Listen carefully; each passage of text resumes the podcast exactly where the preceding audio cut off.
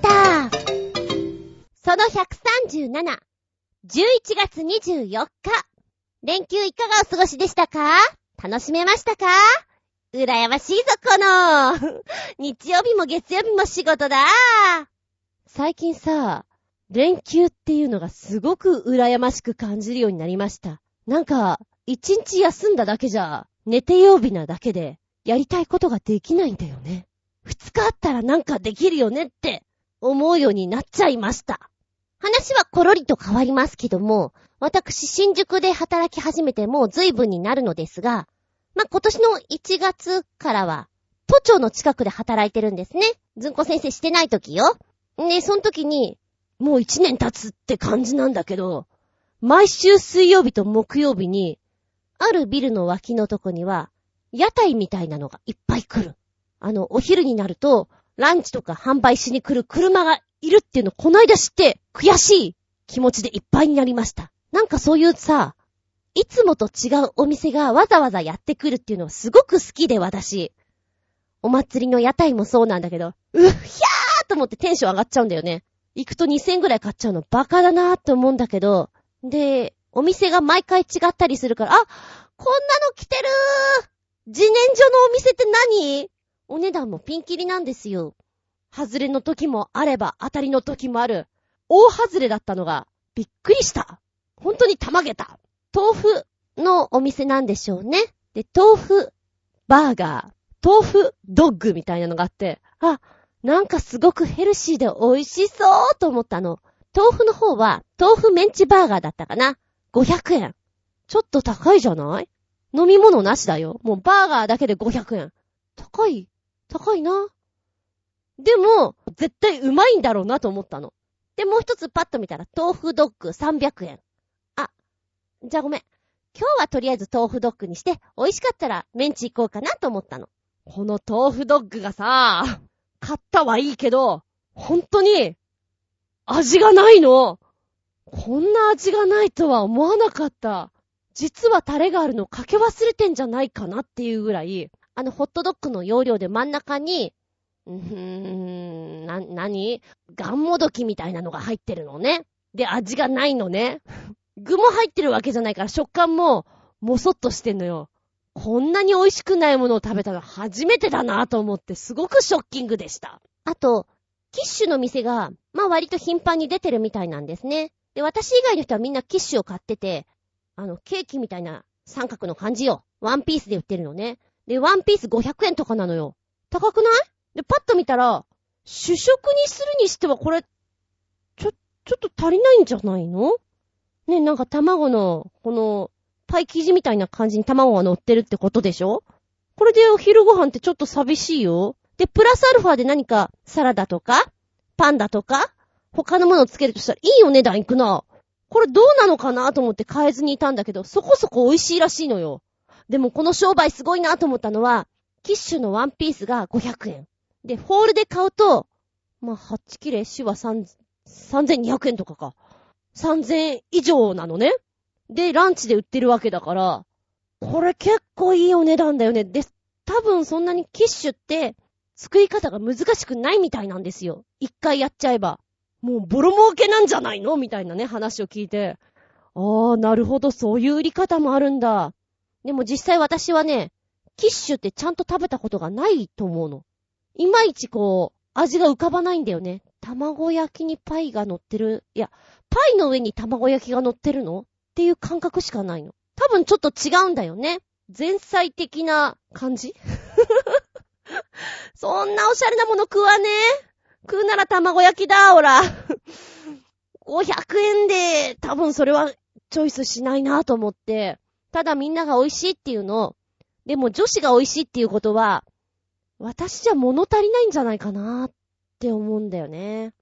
あと、お気に入りなのは、マフィンが売ってるんですけど、水曜日は1個200円。で、木曜日になると、ちょっとお値段が安くなって、3個で500円。なので、木曜日に行くといいでしょうみたいなね。すごいでかいんです、これ。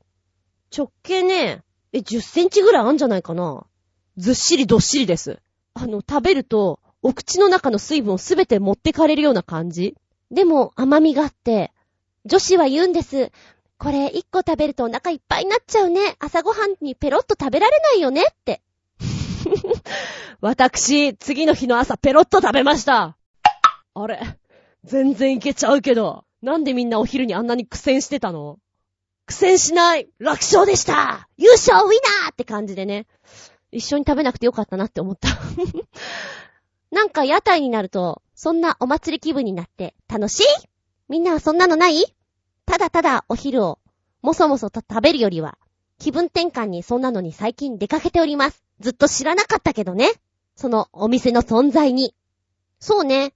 いつもこういう、同じような行動パターンでいる人、いつもと違うことをちょっとやってみると大きな発見があって、玉下駄があって、幸せになれんじゃないかな。僕は幸せだな。あのフレーズが出てきます。皆さんはどうでしょうか？ちょっと長く話しちゃった？ってな感じでしばしお付き合いくださいませ。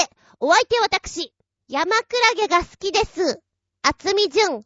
食感がコリッとしてうめえんだな。どうぞよろしくお願いしまーす。この番組は、ちょあへよ .com のご協力へて放送しております。連休だったじゃん。で、月曜日は休みかなって勝手に思ってたの。そしたら、日曜月曜って日曜レッスンが2日続いてたのね。危ねえで、ちょっと思ったのが、あれ？こんなとこで2回連チャン行くんだ。ちょっとお稽古大丈夫って思ったの。祝日が絡んでくるとお休みが増えるんですよね。この時期はレッスンがワンクール9回で締めるんですよ。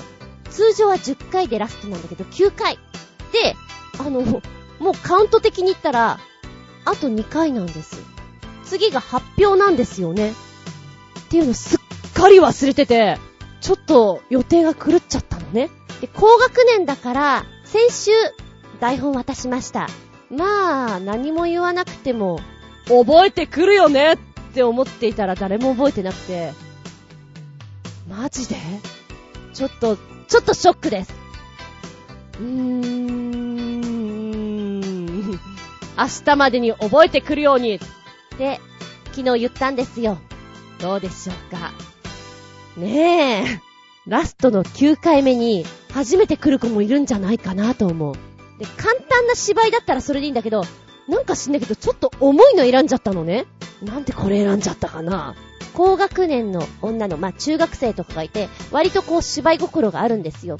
うーん、だからあんまり簡単なものよりは追い込んだ方がいいかなっていうのが一点。あと、その子たちは、えー、何？通常はお芝居とダンスをみんなやってるんですけど、選択として声優クラスを取ってるんですね。だから、声優になりたい子たちが多いんですね。アニメが好きとか。っていうことは、うーん、じゃあちょっと非現実的な方がいいかな、とかいろいろ考えてね。セリフもちょっと小難しい方が滑舌の練習にもなっていいかなと思って、3ページ分あります。お話の中身は、女の子が屋上にいて自殺しようとします。そこに制服を着た先輩と名乗る、先輩と名乗る人が来て話しかけるんですよ。ああ、びっくりした何やってんの？って話しかけるところからスタートするのね。別にあなたには関係ないでしょあなた誰ですか？みたいな話をしたところ、いや、えっと、先輩先輩。ね。あれ？そんな制服うちにありましたっけ？っていう会話の中で、実はその先輩は、もうこの世の人ではないんですよ。で、会話の中でね、ねえ、ウォークマン持ってない？私今さ、レベッカとかボーイ聞いてんだよねっていう会話があるんですね。で、当たり前だけど、ウォークマンも知らなきゃレベッカボーイって何ですかっていう子たちじゃないですか。平成生まれの、今のうーん、10歳から14歳ぐらいか。そんなもんですよ。ポカーンとしてます。レベッカって外人ですかみたいな。ウォークマン、あ、言ってたウォークマンってわかる？って言ったら、あのー、後ろに下がることですか？それ違うな。ウォークマンっていうのを調べた人みたいなね。今日ちょっと、レベッカの曲をね、多分これが一番有名だよっていうので、かけてあげたんですよ。フレンズなのかな？ごめんね、私ね、ボーイもレベッカもそんなに聞いてなかったんです。当時その頃は、何を聴いてたかって多分、アニメの曲ばっかり聴いてたんじゃないかなと思うのね。で、うちの姉は、ボーイは聴いてました。けど、具体的にボーイっていうのが何なのかよくわかんなかったです。カセットテープがいっぱいあったの。でもカセットテープのボーイってさ、子供から見たら、外人さんかなって思ってた。ボーイって外人さん、あ、うちのお姉ちゃんは外人さん好きなんだって思っていた。そのぐらいですよ。っていう風に辿っていくと、ウォークマンが大体出たのが1985年ぐらいみたいなのね。で、レベッカボーイもそのぐらいだから、あー、ということはこの先輩は、1985年ぐらいにいた人なんだね。わかった？じゃあそこから話行くからね。っていうことで、今日ちょっと、やりたい役どっち？あ、そう。じゃあちょっと読み合わせてって言ったら、読み合わせの段階からもう、たどたどしくて、やべえ、漢字間違えてるっていうか、こいつら調べてねって思って、カセットテープわかんないだろうなって思ったの。あー、そうだ。明日はカセットテープ持ってかなきゃな。そんな話を、ちょっと考えながら、あと1回か2回しかないのか。次のクールに引っ張ろうかなーと思ってる。うん。なんでこんな重い題材を選んでしまった自分？うーん。ちょっと後悔してる。もう、もう少し楽なのから行けばよかったな。でも調べてた時にね、ウォークマンが出て、次 CD じゃないですか。出ますよね。で、ラジカセとかもあったじゃないですか。一般的なラジカセ、サイズこんなだった。ちょっと高級なのになるとこんなだった。っていう絵を見てると、すごい笑っちゃうようなのがあって、え、これ、ラ、ラジカセ？ラジカセ？いや、カバンだよね、これ。お値段は ?69,800 円。なんと、69,800円。もう高いんだか安いんだかよくわかんないんだけど、この絵を見てることに、なんか、笑えてきちゃう。昔ってこうだったんだみたいな。今それだけ私が笑えてしまうっていうことは、あれですよ。今の5、6年生、中学生、信じられないんじゃないかなと思う。これで音楽聴いてたんだよっていうのが。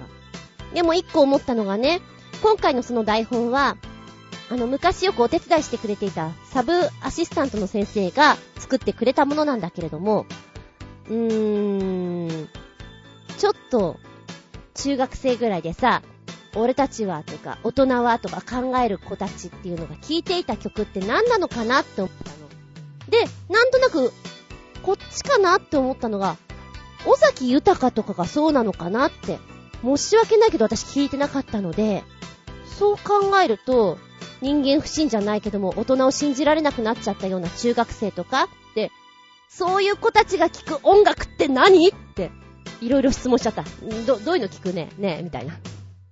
そんな中で、あの、フリートークの中で、あなたが好きなアーティストの話をしてくださいっていうのを聞いてみたら、まあ、案の定、西野カナですとか、エグザイルですとか、そうだよね、その辺行くよね。アニソンですとか、うん、そうだよね。わかんないよね。昔の歌は、私もわからない。先生も勉強してくる。途中、歌を歌うシーンがあるんですよ。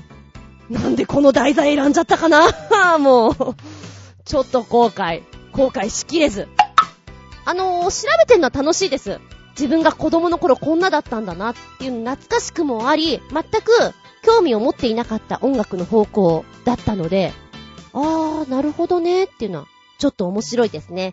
皆さんも、1985年こんなんだったよっていうのが何か思い出せたら、ええ、私にヒントをくださいありがとうございます。次行くぞー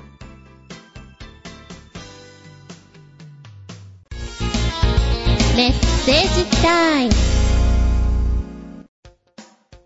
ではお便り行きましょう。コージアットワークさん、お邪魔しまーす。いらっしゃい。ずんこ先生、ニューミュー店においでいただきありがとうございました。中島先生の画が入ったレモンとか食べにくいですね。そうそう。来年1月17日に九段下の科学技術館で開催される第1回ニャンだらけに協賛企業からのお誘いをいただき参加することになりました。第1回なのでどんなことになるかわかりませんが、面白そうなイベントです。よろしければ覗いてみてください。かっこ入場料がかかるみたいですが、かっこ閉じる。では、いえいえこちらもミュウミュウ展面白かったですよ。なんかさ、食べ物とかの素敵な絵柄が入っていたり、ちょっと記念的なものってなかなか手がつけられないと思うじゃない。もったいなくて、冷凍しちゃおうかな、どうしようかなって、わからなくはないよね。今回レモンいただきましたけども、なんか だんだんちょっとシワシワになってきちゃって、うんこれはなんか、ダメだな。美味しくいただいた方が、レモンさんのためになるなと思いました。きっとそうなんだよ、食べ物に関しては。もったいないなと思うと、ねえ、食べ物だから美味しく食べた方がいいんだと、自分に言い聞かせながら、美味しくいただきましたとさ。チーン。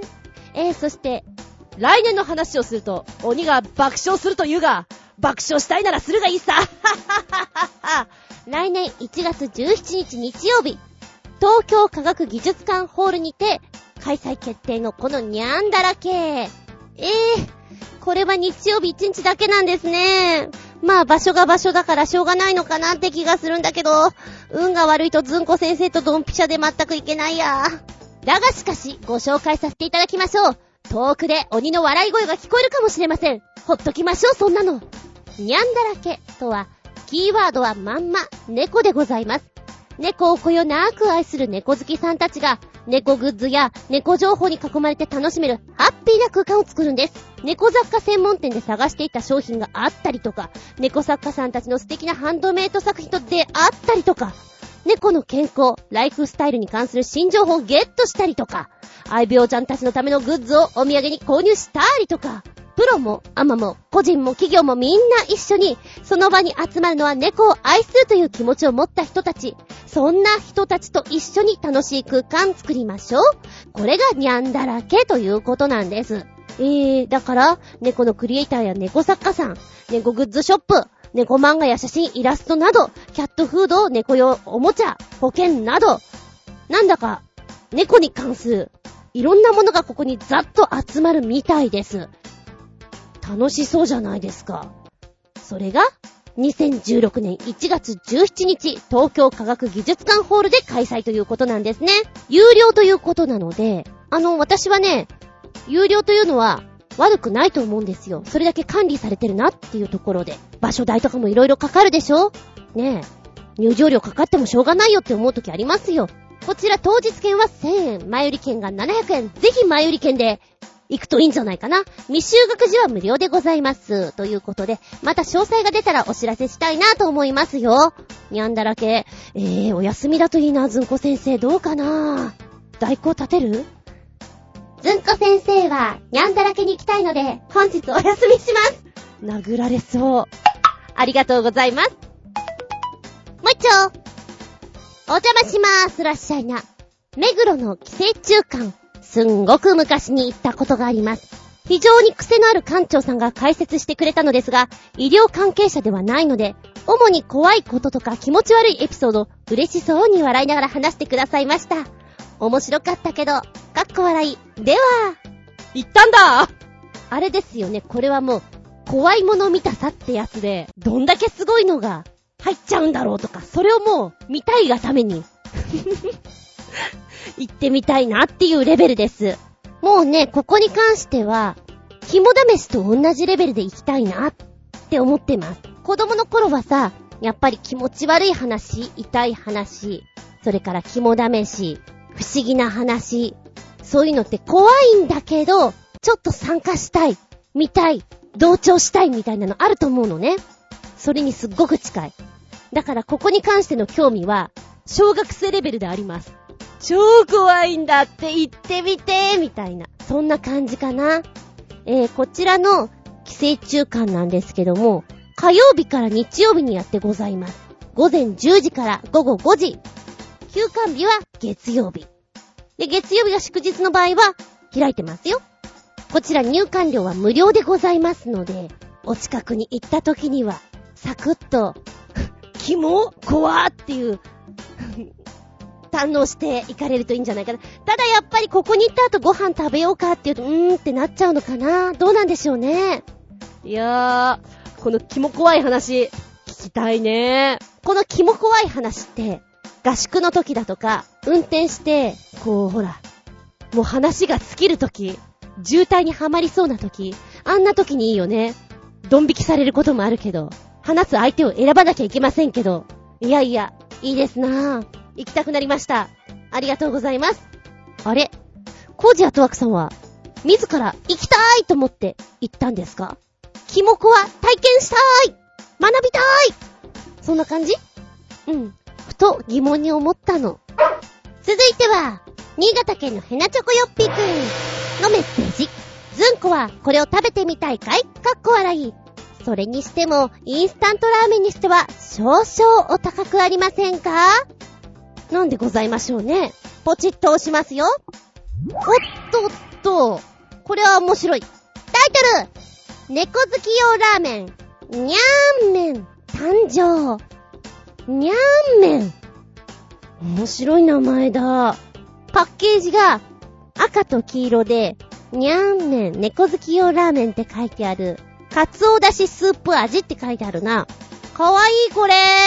フェリシモさんは相変わらずやるな。ほうほうほうほう。にゃん麺は、キリンのパッケージで有名な、キリンラーメンの小笠原製粉さんと猫部がタッグを組んで開発した猫好き用ラーメンです。小笠原製粉さんの特徴でもある黒い蝶ネクタイをつけたおすまし顔の猫さんがパッケージにデザインされています。スープは猫にちなんでのカツオだし風味の優しい味で化学調味料、着色料不使用とどんな具材をトッピングしても合うまろやかスープなんです。にゃーん麺の屋台にキリンラーメンのキリンさんが遊びに来ているイラストを描いた猫部オリジナル段ボールに入れてお届けするというものでして、こちらの猫好き用ラーメン、にゃん麺、えー、セットで8袋入ってますね。税込みで1928円です。で、うち60円は、フェリシモ猫基金として飼い主のいない動物の保護と里親探しの活動、野良猫の過剰繁殖防止活動に活用されるということです。うわー、しかもショックなのが、にゃんめんは、えー、ルミエスト新宿店の猫部期間限定ショップに出てるそうなんです。これが11月23日までなんです。いけないもっと前に知ってたらいけたのに新宿に毎日行ってるのにだいぶショックなんですけど。にゃんめん、にゃんめん一袋でいいから欲しいんだけど、さすがに味のわからないラーメンを8袋も買うのはいかがかなっていう感じはします。うーん。で、今ね、このラーメンのこんな感じで作りましたっていう写真が載ってるんだけど、すごく可愛いのね。うまいな。これ見たらちょっと欲しくなる。で、この盛り付けは、まあ、ご自身でやってくださいっていうことなんだけれども、今ね、器の端っこの方に、にゃんこ型のはんぺんですね。これ乗っていて。こんなことされたらちょっとたまらないなと思うんだけれど、でも思えばこれをやったらできなくないんだなっていうのが、クッキー型のやつで猫の形のものをね、探してきて、これでパコッとこう、はんぺんを切り取ってですね、で、ラーメンに入れるために、まずフライパンで両面を軽く焼いてトッピングしてあげたら、可愛らしいし、いいんじゃないっていうのが書いてある。すげえ、これいいな。他のラーメンでやってみようかなって思ってしまった。かわいい。あ、今ちょっとデータを見ていたら、新宿店はいけるな。ずんこう先生が終わって元気があったら。元気あるかなその後には、福岡のパルコに11月11日から25日。あ、このパルコには、にゃんめん、再入荷したって書いてある人気なんだな。そうかそうか。ありがとうございます。以前教えていただきました猫の肉球の香りのするハンドクリーム。ね、確かここの猫部さんが作ってるやつだったんですけど、なんかね、もったいなくて使えないバカだなって思うんだけど、なかなか使えないんです。2週間に1回ぐらい使ってます そのレベルで。皆さんもよかったら、にゃーん麺買ってみたらどうかな？高いけど、なんか、この、にゃーん麺っていう、袋麺に憧れを持ちませんか？なんとなく。ありがとうございます。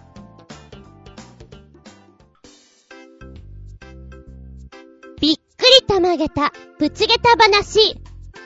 ええー、緊張するじゃん、こっちが。のまき金曜日にご飯を食べに池袋をうろうろするよ。の時の話。あっち行ってうろーり。こっち行ってうろーり。ご飯を食べてからまあ、私がコーヒー好きなんで、お茶したいなと思ってうろうろしていたんだけども、その時の話でございます。いやー、あれですな。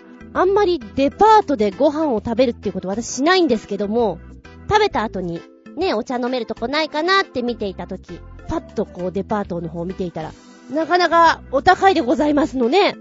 びっくりたまげた。しかもすごく並んでいて、ええー、まあ駅から近いから便利だし安心だけど、駅から出ちゃって外で食べたらもっと安く食べられるのになぁ。当たり外れはあるけどって思いながら見ておりました。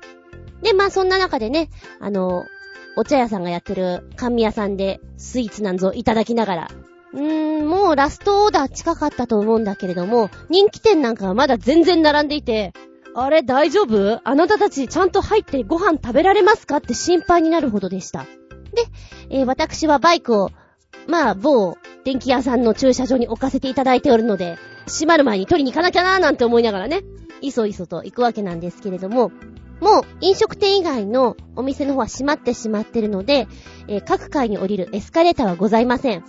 ので、エレベーターで降りるわけなんですけど、パッと見た時のこのエレベーターはですね、なんか、業務用エレベーターっぽい感じがするんですね。薄暗い感じで。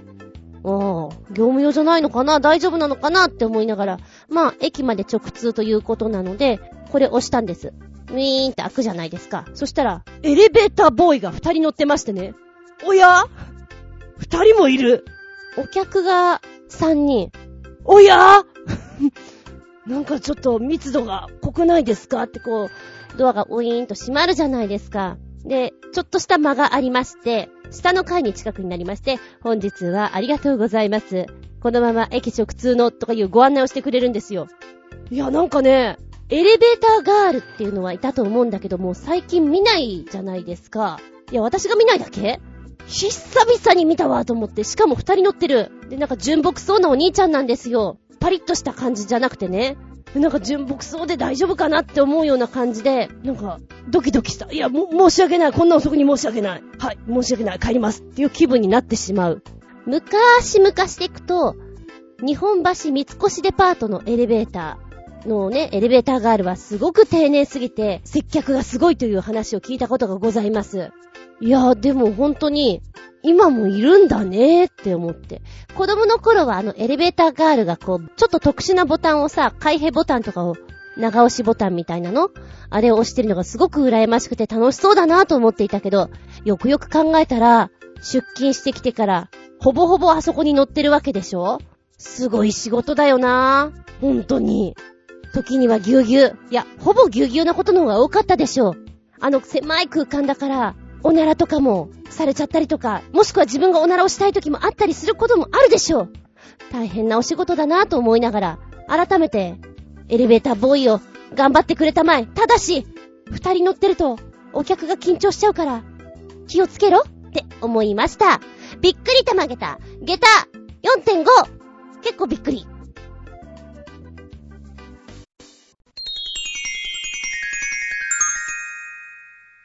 シシピンアウトタイム。はい、今回のテーマは、ここで一句でいきたいと思います。2015年、もう、もうすぐですよ !2016 年。あっという間ですよ。あと38日寝れば、2016年なの。早いのー。ということで、歌ってみようじゃありませんか。とか言いつつね、私は2015年振り返って、歌、歌、なんかあったっけ？ってさっきからちょっと思ってたのが、あ簡単に言うとこの辺だ五郎丸。まさかこんなに流行るとは。あの、テレビをつけて、うーん、って思っていたら、日本人ってさ、火がつくとバッと盛り上がるじゃん。はえーなーと思ってる。この熱は、あっという間に来たな。この盛り上がり具合は、日本人独特なんじゃないかなと思う。でも、おいらちょっとあのポーズ見ると、なんかちょっとお尻突き出してるような感じだからトイレに行きたいように見えてしょうがない。あのポーズなんで浮かんだんだろうね。ちびっこも真似してます。えーっとね、今日もね、年長さんかなんかがやってた。ああ、知ってるんだ。うーん。あ、パパやママ見てるんだろうなーって思ってね。へーって思ってます。そんな中で2015年といえばあなたは何を思い出す？いろいろあるんだろうな。で、今ね、あれ？まあ、一句読むは一句なんだけど、川柳と俳句って何が違うんだっけって、ごめん、ばっかみたいなこと言ってなんなんだけど、私の生活の中には、別にこれがどっちでもいいやというジャンルにあったんであんまり気にしてなかったのね。あー、なんだったっけ？具体的にパッとわからなかった。ダメな大人です。川柳も俳句も同じ五七五ですよね。どこに違いがあるのかというと、俳句には季語が必要。習った季語あったそして、俳句には切れ字が必要。ああ、蹴りね。はいはいはいはい。そして、主に主語表現ですが、川柳は口語が普通なんです。だからサラリーマン川柳とか、あの砕けた感じなんだ。お堅くないよね。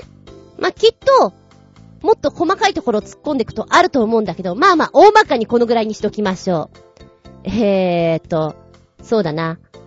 いろんな川柳とか俳句とかあると思うけれども、パッと見て、11月10日、ちょっと前だね。いいトイレの日という語呂から、トイレ川柳この対象の中から、最優秀賞がこれ。家族とは同じトイレを使うこと。家族とは同じトイレを使うこと。ペネさんという方が読まれてます。これね、トイレ川柳だからトイレのネタだけです。で、このトイレ川柳を募集かけていたのがあの TOTO さんですね。まあ TOTO だからね。そりゃトイレで行きますよ。ああ、これもわかるなと思ったのが、おしゃれすぎ。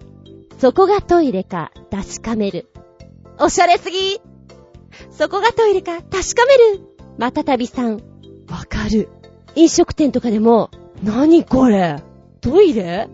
え、何これ？何？何？このソファ何？びっくりするところあるよね。楽しくなってきた。私トイレが好きだから。あと人ん家に行って、おトイレが凝ってらっしゃると、優雅だなって思うわ。すごくその辺感じるね。トイレの神様喜んでるねって。あ、この辺もなんか私好きだな。なんだろう。トイレから、よし、妻の声。もう一つが、かっこいい。トイレ掃除をする上司。歌を読むってその状況が頭の中にポワッと浮かぶって言うじゃん。浮かぶよね。どんな表情してるのかもなんか浮かぶよね。いいなぁ、楽しいなぁって思う。えー、っと、先ほどから私の心情を歌わせてもらいます。読ませていただきます。そこどいて。今はダメだよ。どきません。さっきから声聞こえてるかな？うちの、にゃんこがずーっと泣いてて、ここに来たいらしいんですよ。私の今座ってる場所に。そこどけ、そこどけと言います。パソコンとかにも乗ったりして、そこどけと。可愛いんだけど今はダメ後でねって何度も何度も乗っけては下ろし、乗っけては下ろしを繰り返してます。そのたんびに中断しております。では、えー、向こうに行ったところで、お便り。ゴージャットワークさん。なんかちょっと面白いのくれてるな。えー、これテーマってどんな感じなんだろう。ごめん、なんとなくでいくよ。テーマいや、難しい。チャーララって書いてあるけど、なんかきっと歌あるんだよね。ごめん。もし次回こういうテーマがあったら、こっそり、なんですって書いておいて。全然節がわからない。ので、今から私、適当に歌わせていただきます。チャララ、チャララ、チャララララララ。今回の歯科鑑賞のテーマは、2015年を読む。早速投稿いただいております。さなぎだに、遠く届かぬ猫の道。重ねた荷だに、爪もかかれず。さなぎだに、遠く届かぬ猫の道。重ねた荷だに、爪もかかれず。解説です。さなぎだには、副詞、さと形容詞、なしの連帯形に、副助詞、だにが組み合わされたもので、ただでさえというほどの意味。それを踏まえて意訳すると、ただでさえ手の届かないところにある猫の通り道なのに、いろいろな荷物が増えて、爪さえかけることもできないのだなぁ、となり、一年を振り返って、もう少し頑張りましょう、と総括していると考えられます。続いて次の投稿です。ぬばたまの夜に黒猫取る明かり。心抑えて暗く照らすを。ぬばたまの夜に黒猫取る明かり。心抑えて暗く照らすを。解説です。ぬばたまとは、あやめ科の植物、ヒオウギの種子、種です。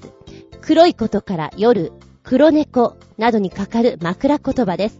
この句は、ついつい夜の黒猫も明るく撮ってしまうが、これからは暗く照らすということも心に留めておかねばならないというほどの意味。これまでの反省と改善を読んだと思われます。では、最後にずんこ先生、お手本をお願いいたします。え？え？あ、なんか今ちょっと、記憶を失ってたようで。何ですか？え、何ですか？というかすごいですね、ゴージアットワークさん。ちゃんとした歌を歌ってくれてる。今、中高の原文の授業を思い出した。あー、そんなのやってたような気がする。すっかり、すっきり、忘れてた。なのにこの題材をやろうとするこの無謀な私。すごいだろう。私も今やっていて、やべえ、これやんなかった方がよかったかなって思った。でも人の聞いてると面白い。すごいね。私にはそういうセンスがきっとないんだな。浮かばないもん。うん、かっこいいなって思う。ご、ごめんね。だ、だから。お、お手本、お手本？お手本は、お手本は、じゃあ、今から年力で送ります。いくよー。うーん。届いた？私の一句です。それが私の一句です。これでいいかな？あのー、最初に見た時から、すごいちゃんと来たと思って、びっくりしたさすがコージーアットワークさん。季語とか、なんか、ちゃんと、ちゃんと考えてらっしゃるのね。私、苦手だったな。そういえばなんか宿題でもそういうのあったような気がする。一生懸命季語とか調べたかな。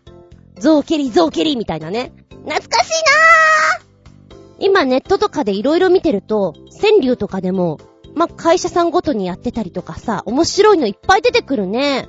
夫婦川柳とかさ、朝礼川柳。なんか、具体的にここって、絞ってきてるのが面白いなぁと思って。朝礼川柳でね、うん、対象はこれ。朝礼でぐっと縮まる車間距離。まあ、車間距離っていうのは、車の間と書いて車間距離ね。ああ、なるほどね、みたいな。なんか、あと、微笑ましいなと思ったのが、課長とか課長代理とかの人がさ、朝礼に呼ばれてよ、なんか喋らなきゃいけなくなった時に、きっとお家で練習してんだろうなっていう時の状況が、リハーサル、心鍛える妻のヤジ。面白い。2015年とちょっと離れてしまったけども、そんなの思いながら。えー、っと、新潟県のヘナチョコヨッピーくん。ここで一句。なんでもいいんだな。よし読んでやる !NGT48 できました。ついに全国的にお披露目しましたな。可愛くていいな。ネギなんとかとは運転の差だ。かっこ笑い。ネギなんとかって言わないで、ちょっとその言いっぷりが面白いんだけど。ええ、紛れもない2015年を表しているかと思いますよ。いいと思われます。グッドです。おー、動画の方はね、えー、っと、約8分ぐらいあります。ここで自己紹介。25人会？ヘビーローテーションを歌っていて。あれなんだね。あのー、いや、おばちゃん、AKB とかもよくわかってないんだけど、48人いるわけじゃないんだね。うーん。あと、今の拠点が新潟ということで、別によそから全然入ってきてるんだね。ああ、そういうもんなんだっていうおばちゃん目線で見ちゃいましたけれども、可愛いですね。そして、ヘビーローテーションっていう人気の曲を使っていて、こういう風にやれば盛り上がるっていうのが全部わかってるものでやってるから、失敗がなくていいよね。うん、安心して見られるなっていうのがいいですね。劇場できたらさ、また盛り上がって、お客さんもどんどん行くだろうし、活性化するよね。おー、楽しみですね、それはね。え、新潟県のヘナチョコヨッピくんは、ね、ネギっ子は、ネギっ子はもうど、ど、ど、どうなの？ど思っちゃった？ネギネギ言ってたじゃん。でも、ネギっ子も好きなんでしょ？ねえ。まあ、いろんな好きがあっていいと思う。はい。一句いただきました。NGT48 できました。ごちそうさまです。ありがとうございます。そうだな。えー、今回の、ここで一句。私の勉強不足でいろいろボロボロ出ていて申し訳ない。まあ、一番わかりやすいのは、今回のテーマ募集のとこですな 松尾芭蕉の歌ですな。もうすでに間違えてる。こっそり直しときますけど、ええー、気づかなくていいですよ。だって文字がそういう風に見えたんだもん。次やるときには勉強しとく。奥が深いから続けていくと面白いかなと思った。えー、私2015年、まあいろいろあったんですけど、一番感じてるのは、これかな。食いぬため、思い立ったら、すぐやれよ。全部川柳で言っております。交互体です。だって、ゾウケリゾウケリ浮かばない。そうだね。いろいろあった2015年。だけど、やっぱり、ちょっと心残りなのは親父のことかな。なので、思い立った時にいろいろやってあげればよかったなっていう思いがやっぱり残ってるので、悔いないためには、すぐにやろうと。それが今回の反省点でしょうか。うん。まあ、ちょっと暗くなってしまうんですけども。まあそんなのも一つ一つ勉強って感じでしょうか。今ね、ちょっと、下準備してなかったから、こんなのでちょっとできるかなって。いや、すごい、拙い交互体で私読んでますけど、楽しい。こっからスタートかもしれない。ここで一句。拙いもの、失礼しました。皆さん、お便りありがとうございます。じゃんじゃん。あ、ちなみに、うちのにゃんは、諦めて向こうで寝てるみたいです。あと小一時間ぐらいしたらまた、そこどいてよーって来ると思います。どきませんでは、お便りに戻りましょう。新潟県のぐりぐりよっぴーくんからメッセージ。あなたはこのコンパクトな家で暮らせるかい？僕は暮らしてもいいよっていう感じ。どんな風にコンパクトなんでしょうか？ポチッと押すとね。ういー出てきた。こんなタイトル。自給自足型、カプセル型マイクロハウス、エコカプセル。おー、これは、卵型って言うんですかね。アニメとかの世界観、未来ってこうだよねっていう住まいですな。一番わかりやすく言うと、ドラゴンボールのカプセルハウスっていうの？あの中に出てくる建物ってきっとこんな感じっていう雰囲気です。いや、面白いわ。スロバキアのブラティスラバを拠点に活動する建築スタジオナイスアーキティクスが作成したこちらのエコカプセル。送電網を必要としないオフグリッドで太陽光発電と風力発電によって電力を賄える卵型の多目的住居になっております。この子は移動も可能なので、本当に自分で電力を賄えるっていうことでどこでも暮らせるよという小型住居として注目を浴びてるということなんですけども、こう余計なものをすべて排除したという感じがします。エコカプセルの屋根にはソーラーパネルがずらーっと敷き詰められているんです。これで太陽光による発電が可能になるというもので、室内で使用する電力を賄います。でもってソーラーパネルは天候が優れない時、ねえ、ありますよね、そんなことも。夜間は発電不能でございます。これをお天気悪いからちょっと発電できなかったんで暗い中でお過ごしくださいって微妙でしょ？補うために風力発電用のプロペラがついているということなんです。ナイスアーキテックによれば、この2つの発電システムによってバッテリーを組み合わせれば、1年のうち1月と11月の一部を除いたほとんどの期間、ミニハウス内で利用する電力はほぼ賄えるということなんです。うーんとねまあ、ソーラーパネルは見た感じに、あ、これソーラくんだってすぐわかるのね。で、こう、卵型の端っこのにニョキーっと出ていて、プロペラがくっついてるところが何でしょうかね。一生懸命発電してるよっていう感じがして可愛らしいです。なんか愛くるしさを感じます。この働き者めこのこのって感じですかね。でもって生活する上で電気は賄うことができる。お水はというと雨水を使用するんです。このね、卵型の下の部分のところに雨水を溜めることができます。フィルターでろ過する仕組みになってまして、この水がハウス内のキッチン、トイレ、シャワーで使用できるということなんですね。よく考えられてるなーって感じだわ。卵型のお部屋の中なんだけれども、うーん、と言ってもね、やっぱり生活するには結構狭苦しいんじゃないの？という感じはするかな？えー、まずは小型キッチンにホットシャワーが使えるユニットバス、ベッドにワーキングスペース、収納も設けられていて、快適に生活できるっていうことで、お部屋の中がね、まあ、動画でも見れましたけれども、うーん、写真とかでもいろんなパターンがあるんですよ。結構いい感じですよ。ビジネスホテルでもっとひどいのとかありますもんね。それを考えたら全然広いかな。ただ、狭いのはやっぱりしょうがないなとは思いますけれどね。家具一つでこんなに違うんだ。で、一番たまげったのは、ミニキッチン。ミニだけど、正直、私が数年前に住んでいたマンションのキッチンより快適そうなんですけど。ええええ、まな板が洗いやすいですよね。お風呂場にまな板持ってかなくても洗えますよね、このキッチンって感じです。うん。日本の巨匠マンションなんか結構すごい。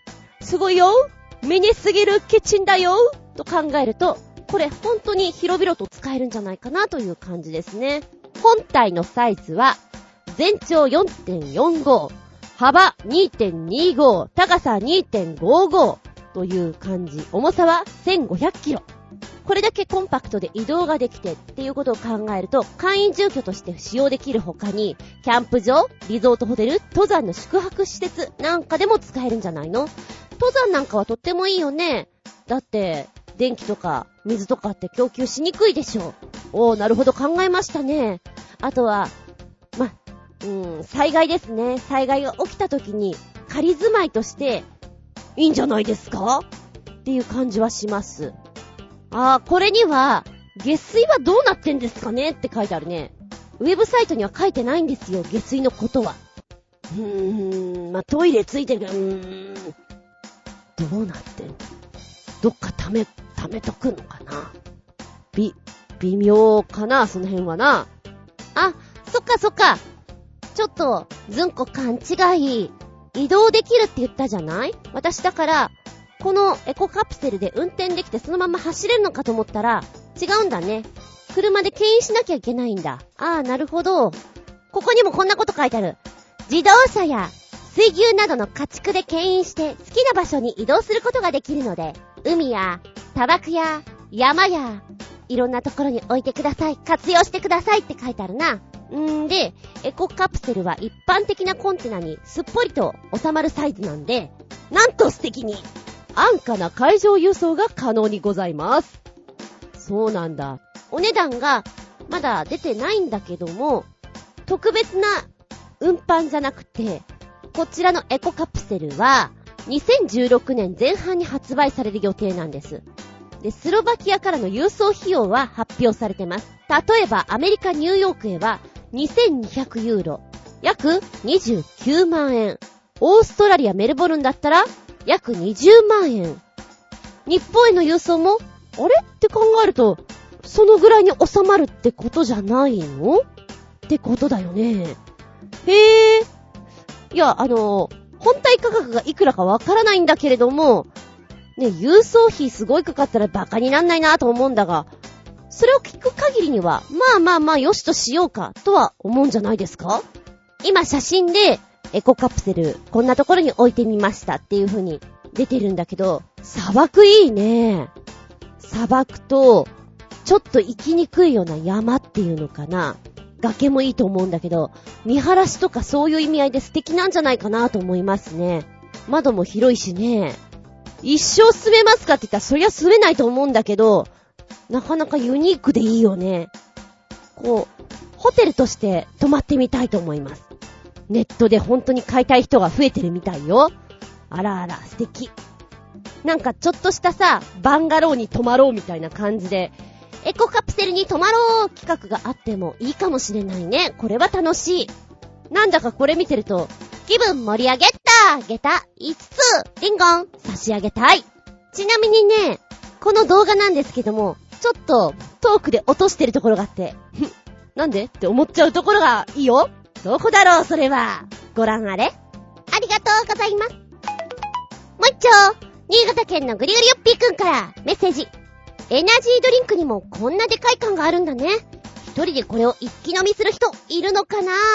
そういえば僕ちゃん、このページに載ってるエナジードリンク一つも飲んだことないな。コーラしか飲まないからさ、かっこ笑い。ずんこはエナジードリンク飲むのかい？ということ。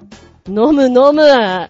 なんか、元気もらえる気がして、飲んじゃうなタイトル世界最大のエナジードリンク缶だって、モンスターのメガ、カッコ 710ml がでかい確かに、大きいです。さらにその上のサイズ、976ml っていうのもあるらしいのね。アメリカに、さすがアメリカだよね。大きさじゃあ負けないよ、みたいな。しかし世界にはそれよりも、さらにさらに大きなエナジードリンクがあると。それが、ダークドッグ5リットル。だって。え、それが、ダークドッグ5リットルファス缶。です。だって。読み方合ってるかしら？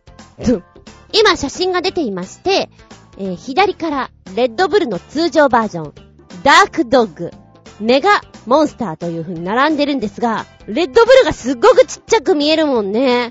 こりゃあすごいやなちなみにファスというのはドイツ語で樽という意味で、本来はビールダルという意味合いがあるそうなんですね。えー、こちらの、えー、ダークドッグなんですが、もう、実際は売られていないということなんですよ。で、こちらのね、5リットルっていうの、なになに一人で飲むの？ば、ばっかじゃないの？って思っちゃうでしょ？まあ、もちろん、お一人様では難しいでしょうよ。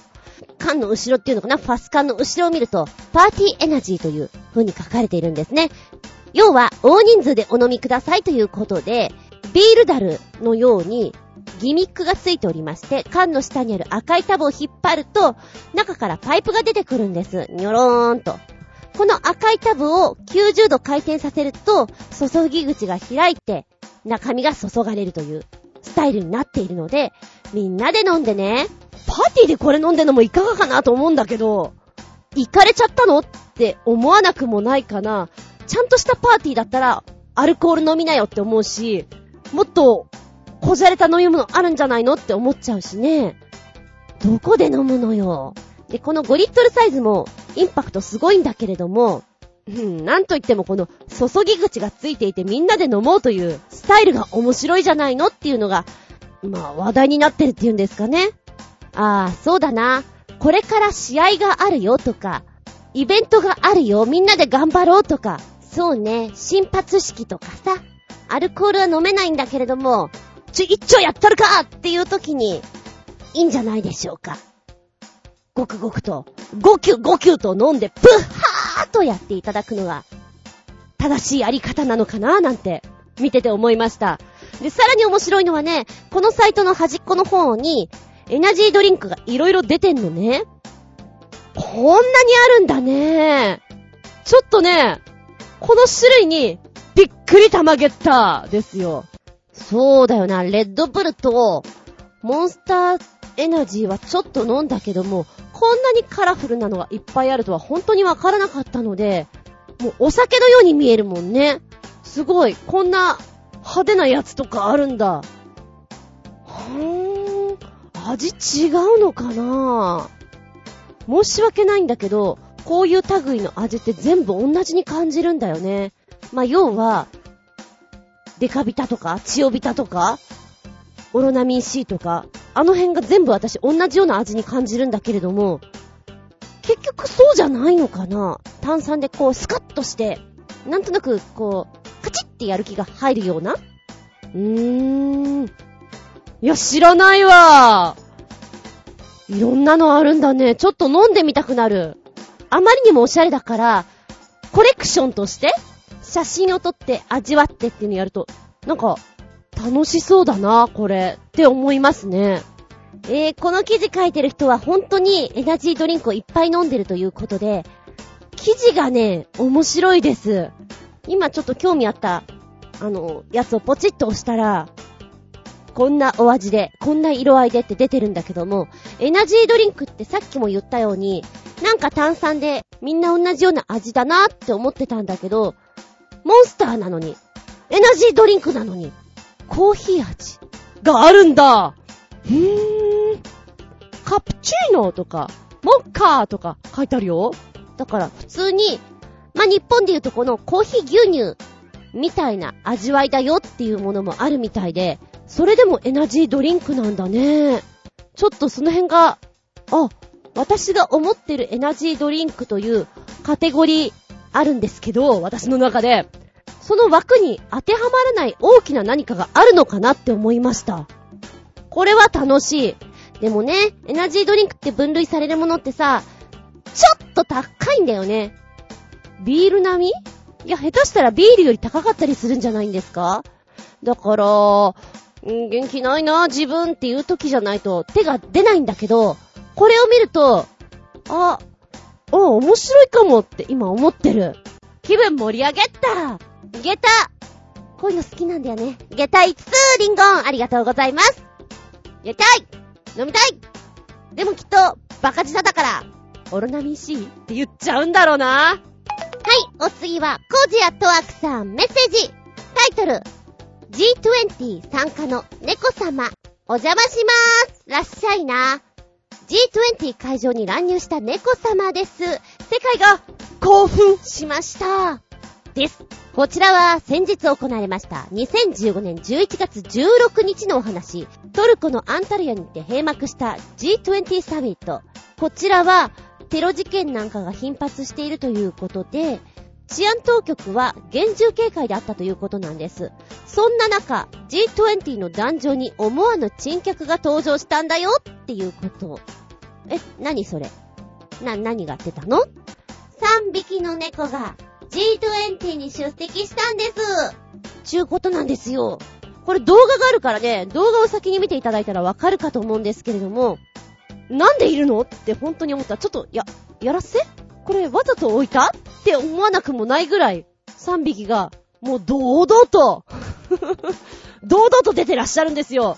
動画を見てるとね、えーと40秒ぐらいなんだけれども、まず画面の中央ぐらいからちょろちょろっと出てくるニャンがいまして、右下の方にちょこっと動くんですよ。あれどこ行っちゃうのかなと思ったら他の子たちが、えー、中央のとこでちょっと止まっていて、その後画面左の方にトトトトトトッと走っていく。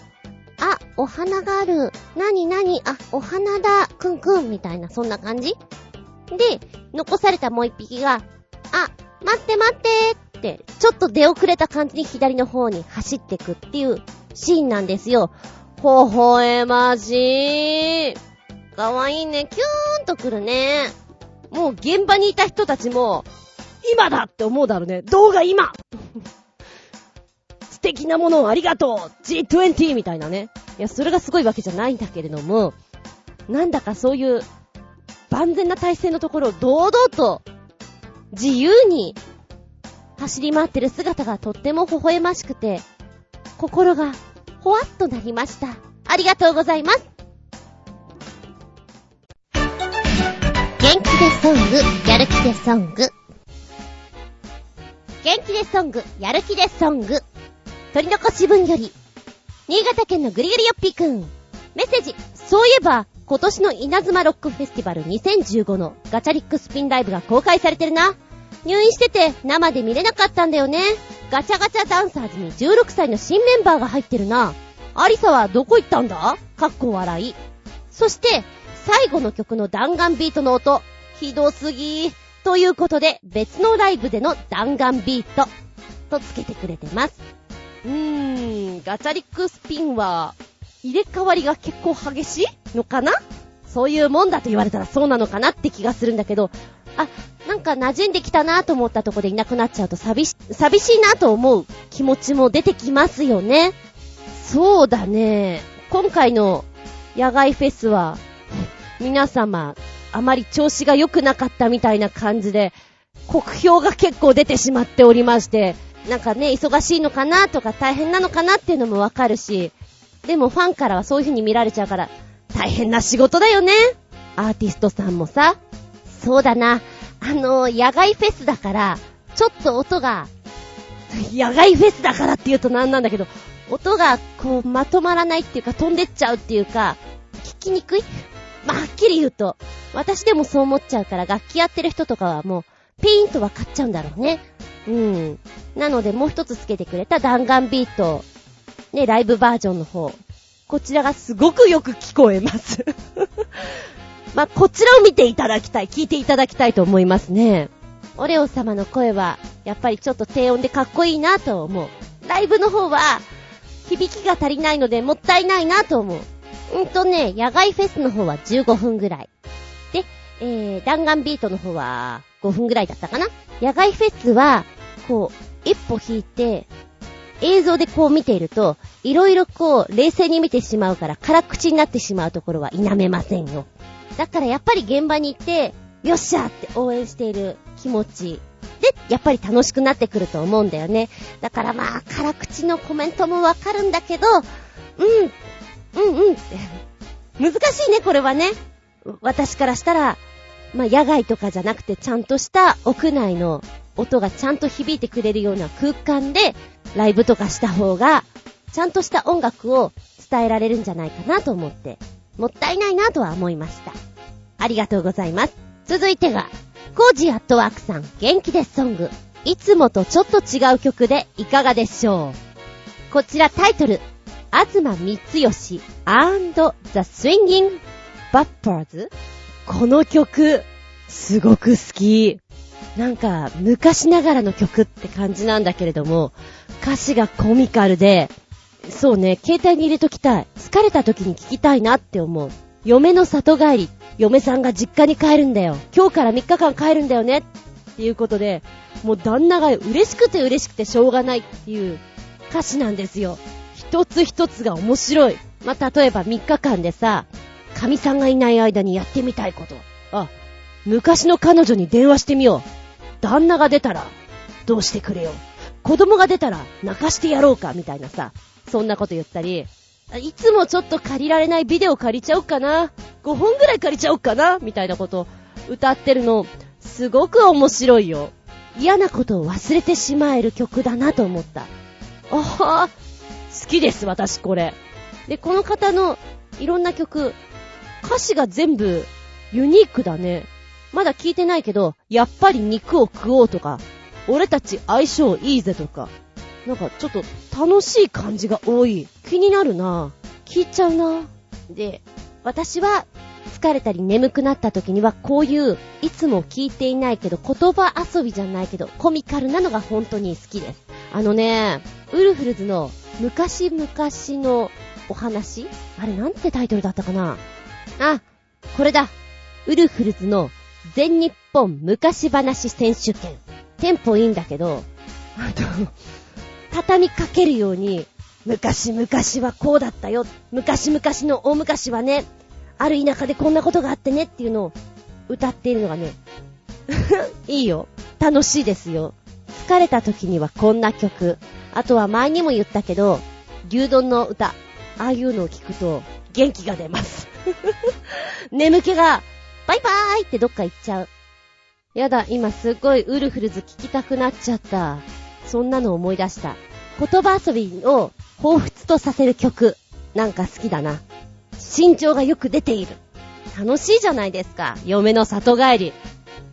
でも、曲自体を聴いてると、ソシアルダンスのチャチャチャが踊れる曲なんですよね。そんなのでカウント取るとまたさらに面白いです。これでチャチャチャ踊っちゃおうかな、みたいな。ちなみに、チャチャチャでいくと、 one、two、チャチャチャ、 three、two、チャチャチャみたいな感じなんです。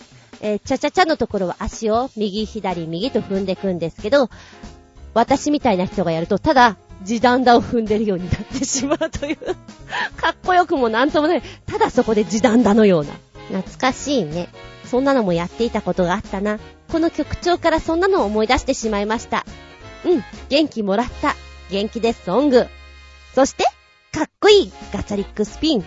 あ、弾丸ビートの方聞いてください。ありがとうございます。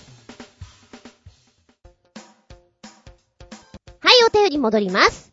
新潟県のぐりぐりよっぴーくんから、メッセージ。ネタがないので、でかい船でーす。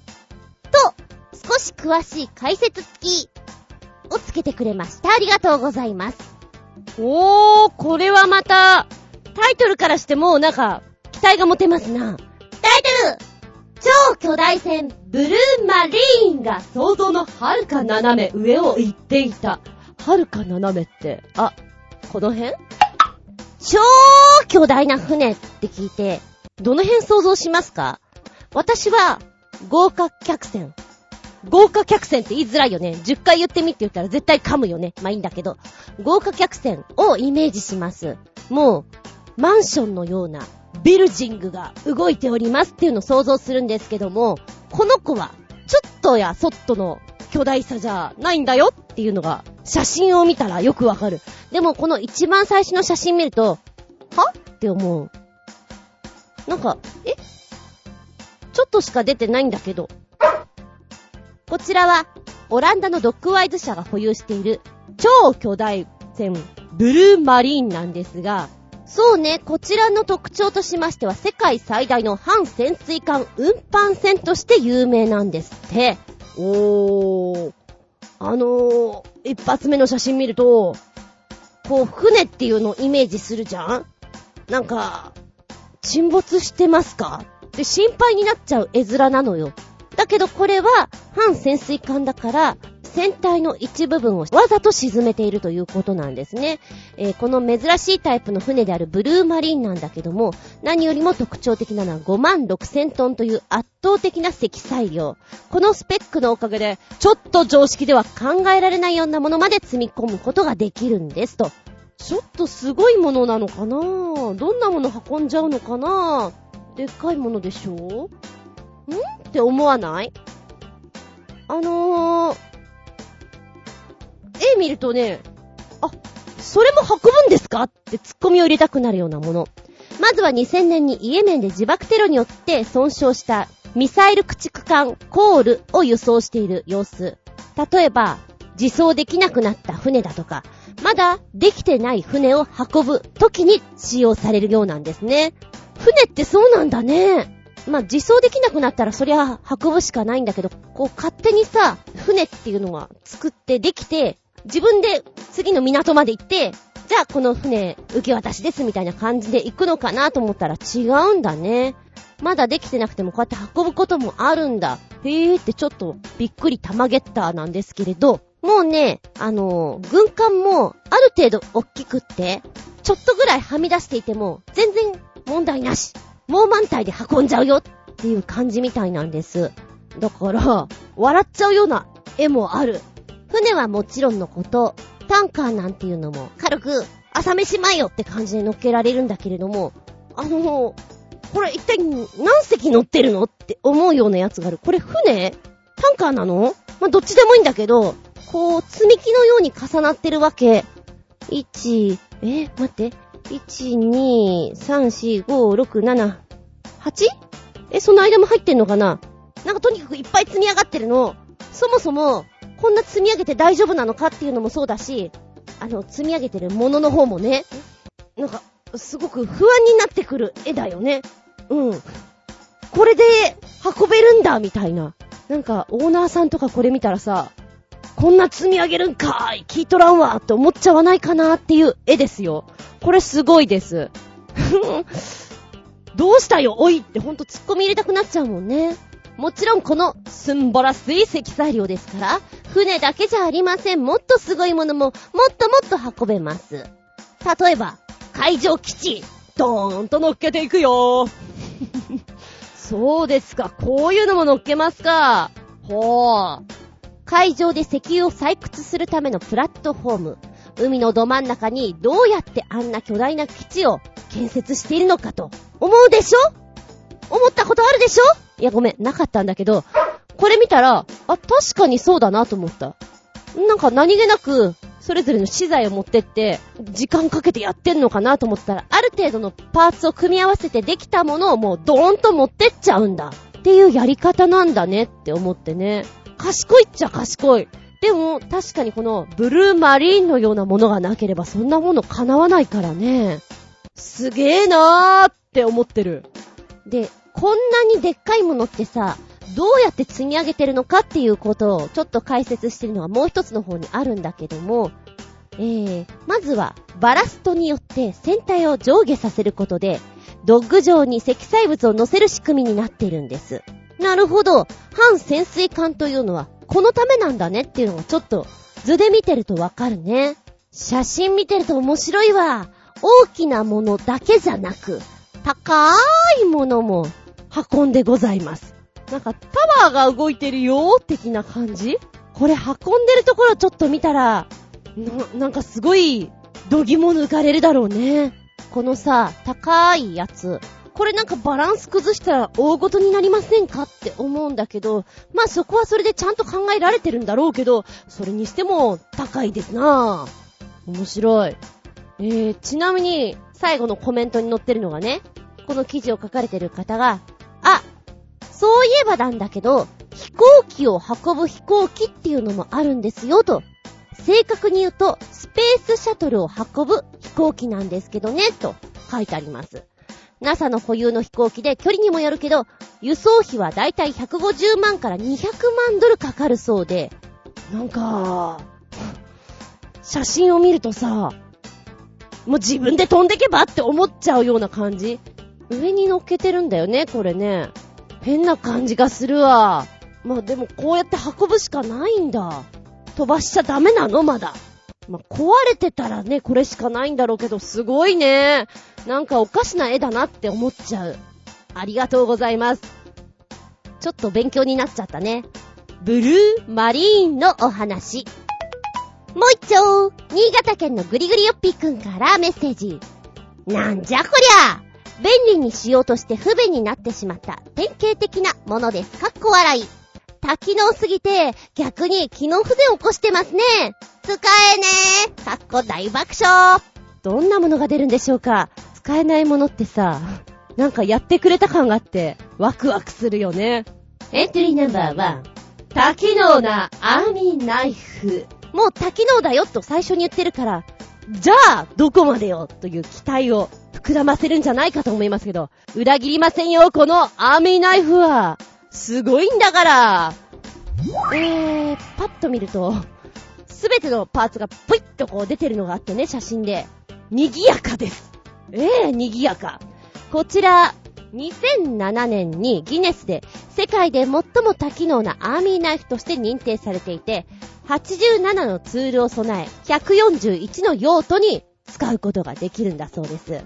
制作したのは、1893年からスイスアーミーナイフを作り続けている伝統と格式のウェンジャー社。読み方合ってるかな？この製品のすべてのパーツはステンレス製です。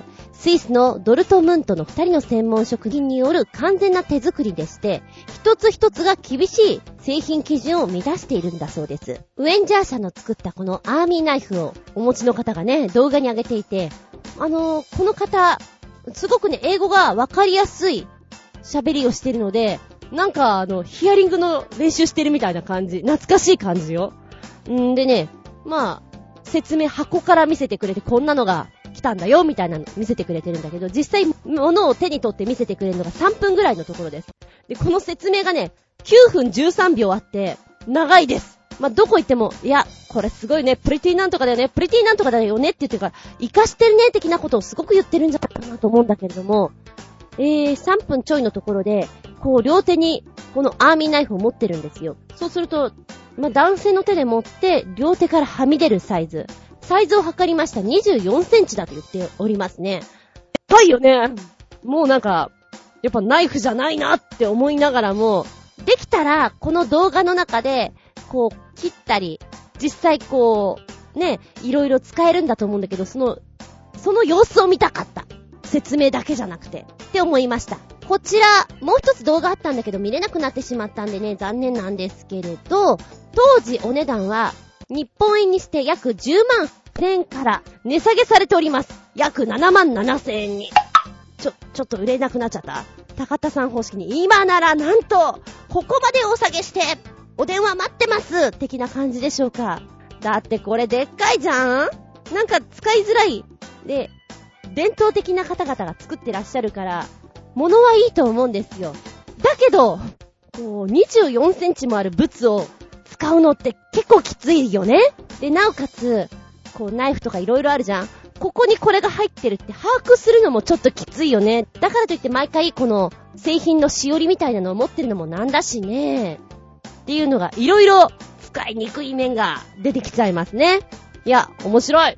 続いては、エントリーナンバー2。あらゆるツールを詰め込んだ、100得ナイフ。さっきのは、こう横にアコーディオンにビヨーンと長い24センチだったんだけど、今度のは、いや、どうしよう。こっちもバカだな。いや、こっちの方がなんか強烈だな。今ね、いろんなものが100あるんでしょうね。全部出てきているんだけど、うーん、ナイフじゃなくてこれなんかのパーツだよね。もしくは、あー、髪飾りブローチ？そんな風にも見えなくない。え、こんなこと書いてある。日本では十徳ナイフとして親しまれてるアーミーナイフ持ってると色々と便利ですよね、と。さて、こんな十徳ナイフよりもさらにすごいものが世界にはあるんですよ。こちらは百徳ナイフ。ドイツ、ゾーリンゲンのマイスターが作ったんです。ハンドメイドです。どうです？欲しいですか？じゃあ、まずはサイズから。幅は12センチでしょ？奥行きが4センチでしょ？高さは6センチ。重さは950グラムです。1キロ近いんだ。あるね。ちょっと待って、12センチの4センチ。12の4で、こんなもんか。6センチ。結構これもでかいね。まあ、24センチには全然かなわないんだけど、そうね、この100徳ナイフ。まあ、これだけついてるじゃん大抵のものはあると思っていいんだけど、ナイフ、ハサミ、ノコギリ、えー、フィリップスドライバー、それからドライバーといった工具はもちろんキリだとか、プライヤーだとか、口からコルセットオアブーツの紐を締めるフック。なんかこれがやっぱりちょっとヨーロッパ調だよね。これ絶対いらないから外していいなと思うのが、馬の蹄鉄の泥落としがついてます。いらないね。これ外していいね。もっと違うものつけてほしいね。うーん。あー、お値段書いてあった !120 万円だ !120 万円先ほどのアーミーナイフ24センチのやつは、お安くなって7万7千円。こちら、100徳ナイフは、120万円。どっちがいいですか？見た目の面白さは、もしかしたら100徳ナイフのがあるかも。うーん、そうね。24センチのこのね、24センチっていうのが、なんでよまずそこからだからね。あとは好みでしょうか。はい、そしてもう一丁、こちらの記事の方ね。えー、The King of All Swiss Army Knives。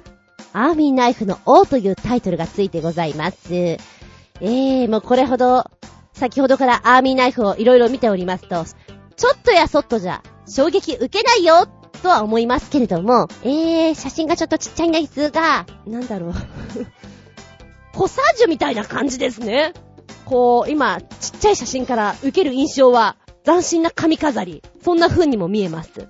えーと、こちらのすごいところはね、さっきの百徳ナイフのダイナミックで、こう、一個一個がシャキーンとしっかりしていた印象を受けるんですこちらちょっとコンパクトに見えるんですね。絵が小さいから余計そう思うのかな実際の寸がちょっとわからないからなんなんですけど、ハサミとか、これ何？って思っちゃうような、なんかちまちましたものが乗って、もうね、ミニチュアにしか見えないんですよね。ものが。でもきっとこれもスイスでしょ？ちゃんとした職人さんが作ってると思うのよね。切れ味抜群だったりしてさ。で、この子のすごいのは、一番のおすすめは、リボルバー拳銃がついているのです。なんでつけちゃった？面白いかな？つけちゃおっかな？こちら、弾がちゃんと5発込められます。なんでつけちゃった？ねえ。みんなツッコミを入れるところでしょうね。だけど、この100機能もあるアーミーナイフなんだけど、さっきのとはまたちょっと違う100特ナイフになってまして、こんなに機能があるんだけど、線抜きはありません。コルク抜きならある。うーん、まあ、時代なんでしょうね。作られた時の。あは、そうだな。新手の忍者が持ってる巻き菱とか、進化版手裏剣にも見えなくはない。こんなの持ってたらちょっとかっちょええかもしれない。そんな風に思っちゃいます。この役に立たないけど必死にいろんなものをつけてる感がたまらないじゃないですか。最初、あの、24センチ見た時に、なんと馬鹿げたってつけたいなと思ったけど、ここまで真剣にやられると、もうご立派です。びっくりたまげた。げた ?5 つ差し上げたいなと思います。リンゴン、リンゴン、リンゴン。ありがとうございます。この番組は、ちょあへよ .com のご協力へて放送しております。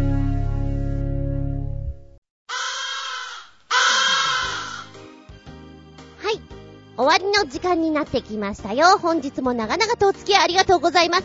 次回は、12月になっちゃった。12月9日、下駄138でお聞きいただきたく思います。テーマは、あ、こっちかな、あっちかなと思ってるんだけど、まあまあ今日お話にもいただいたので、インスタントラーメンのお話をしようと思います。にゃんめん。そんなのあったよね。小腹が空いた時に食べたくなるインスタントラーメン。私、ジャンクが好きなので、ほっとくと結構食べております。気をつけないといけないんだけれども、皆さんはインスタントラーメン召し上がる機会ありますか？あの、袋麺の方が多いです？カップ麺の方が多いです？手早さから言ったらカップの方がいいかななんて思うんだけれどもね。今、すごい美味しくなってるじゃないですかあと工夫されてるから、そこでもたまげちゃうなと思います。即席ラーメン。普通に食べても、アレンジしても、きっと美味しい即席ラーメン。あなたはどんな食べ方が好きですか？いや、まんま、湯をかけて食うだけだよ、ずるずるな。っていう人が圧倒的に多いかと思うんですけどね。あ、この間ね、面白いインスタントラーメン見つけたの。その名も、マヨラーメン、豚骨マヨネーズ味。ま、マヨネーズ？マヨネーズって結構、自己主張強いじゃん？俺マヨネーズだから、よろしくっすみたいな。これが、スープに入ってたとしたら、やつの、こう、うっす、俺マヨネーズっすっていう、この味がさ、じわーっと絶対染み入るはずなの。どんなラーメン？と思って、思わず買っちゃったね。ついついこういう、ネタ的なラーメン買っちゃいます。もしかしたらすっげーうまいのに出会えるのかもって思いながら。案外高いんだよね袋麺のくせにさ、いや、くせにって言うと悪いんだけども、変わったインスタントラーメンもあるでしょう。昔馴染みのものもあるでしょう。そんなお話をしつつ、12月9日、テーマは、インスタントラーメンでいきたいと思います。お便りは、チョアヘヨホームページ、お便りホームから送っていただきますか、もしくはパーソナリティブログの方に直前になって、これやるからね、と出します。ので、コメント残しをしてください。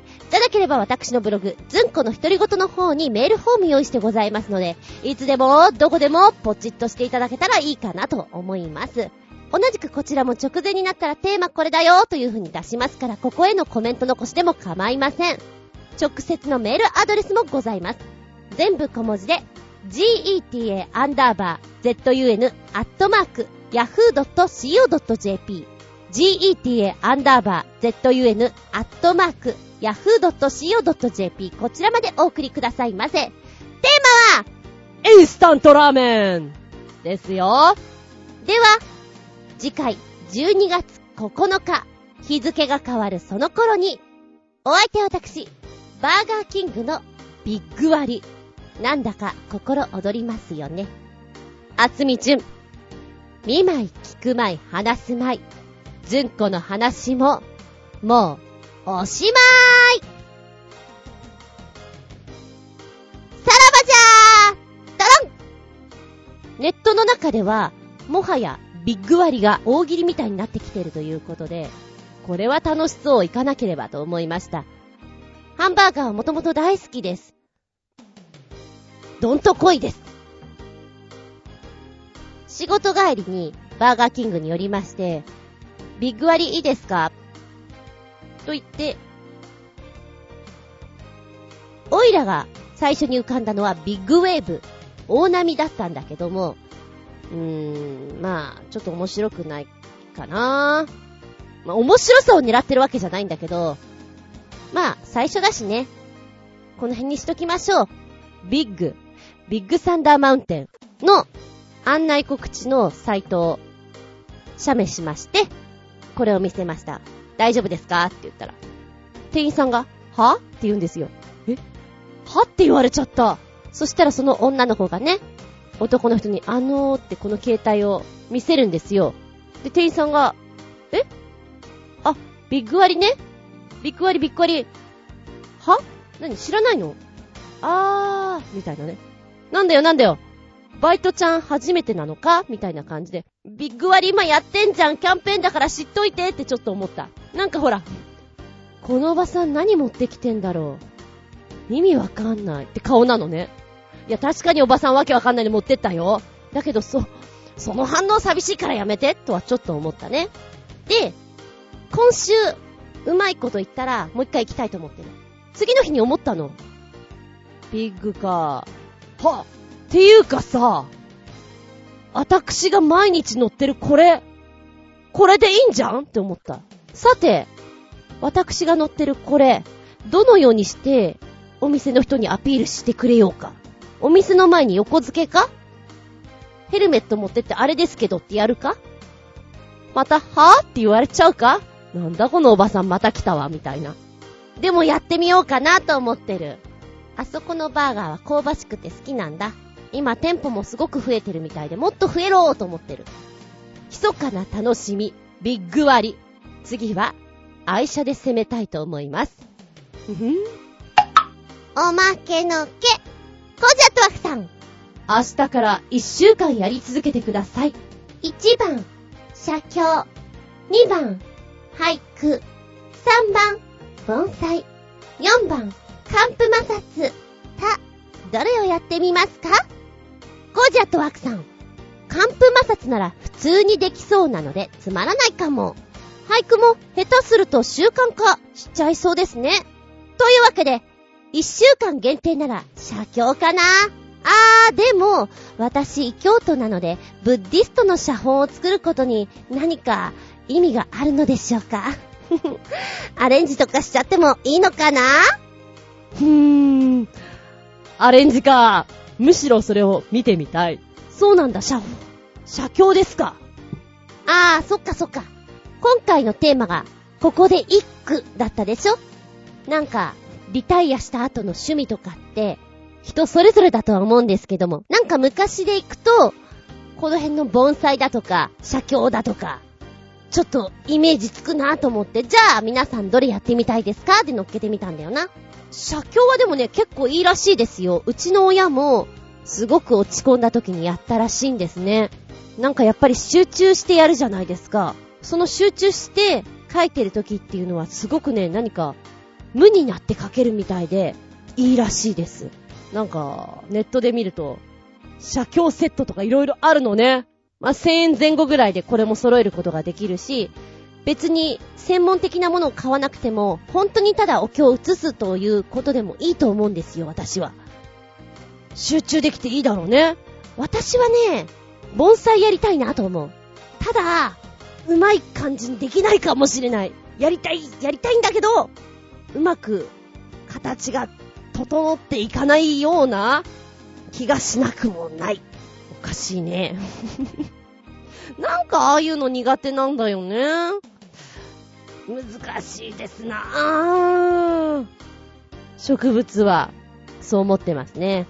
そう考えると、なんか字の練習にもなりそうだから、写経っていいのかもね。うん。ありがとうございます。俳句とかやってるとさ、こう、ボケ防止に良さそう。すごく良さそう。状況とかをこ短い言葉でパッと伝えなきゃいけない。で、今置かれてる自分の状態を歌にしなきゃいけないって考えると、すごく頭使うんじゃないかな。さっきの無になるとは逆の意味で、ボケ防止にいいかも。あ、むしろ私はこっちをやった方がいいのかな。うん。なんて思いつつ、ありがとうございます。